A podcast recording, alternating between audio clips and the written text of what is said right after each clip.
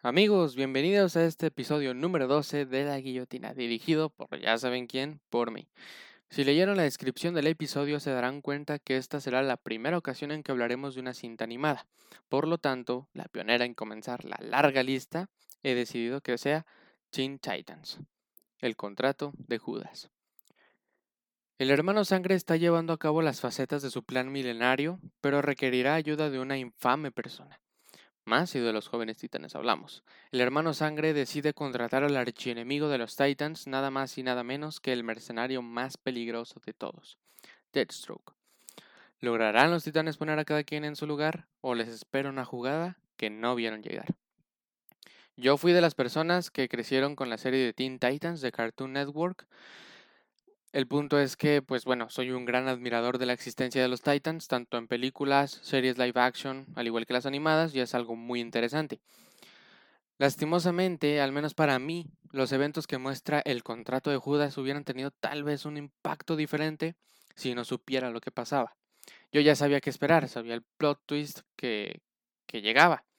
Todo porque es la misma trama que vi en la temporada número 2 de Teen Titans. No me malentiendan, la película es muy interesante y tiene varios puntos a favor. De hecho, pues DC tiene, tiene esa fama por sus cintas animadas de calidad y puedo decir que esta podría entrar en esta categoría. Tal vez no resalta, pero lo que voy es que no es mala. El guion es muy realista, tiene sus situaciones dramáticas y de vez en cuando también las cómicas, incluso unas insinuaciones de adultos, generalmente entre Starfire y Nightwing. Yo creo que el contrato de Judas sí lo pueden ver los niños, pero no estaríamos, nos, estaríamos limitando porque estoy seguro de que incluso un adulto la disfrutaría. Porque básicamente algunas escenas, pues sí son crudas. Las, las, secuencias de acción pueden de repente mostrar algo de violencia más gráfica. Y también hay una relación que me dejó con duda si era en plan de maestro-aprendiz, maestro-amante. No sé, la verdad no, no comprendí. Y bueno, pues creo que logra representar bien este pasaje importante de los Titans. Podría verla como una versión corta de la temporada 2 de Teen Titans.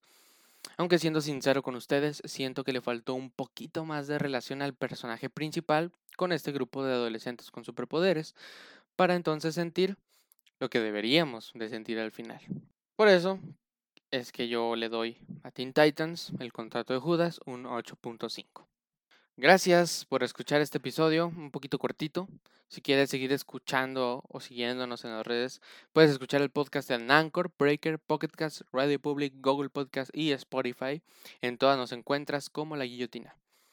También acuérdate que ya tenemos página oficial de Facebook. También la puedes encontrar como La Guillotina y ahí encontrarás desde noticias del mundo de la cultura geek hasta memes y, bueno, anuncios de este grandioso programa.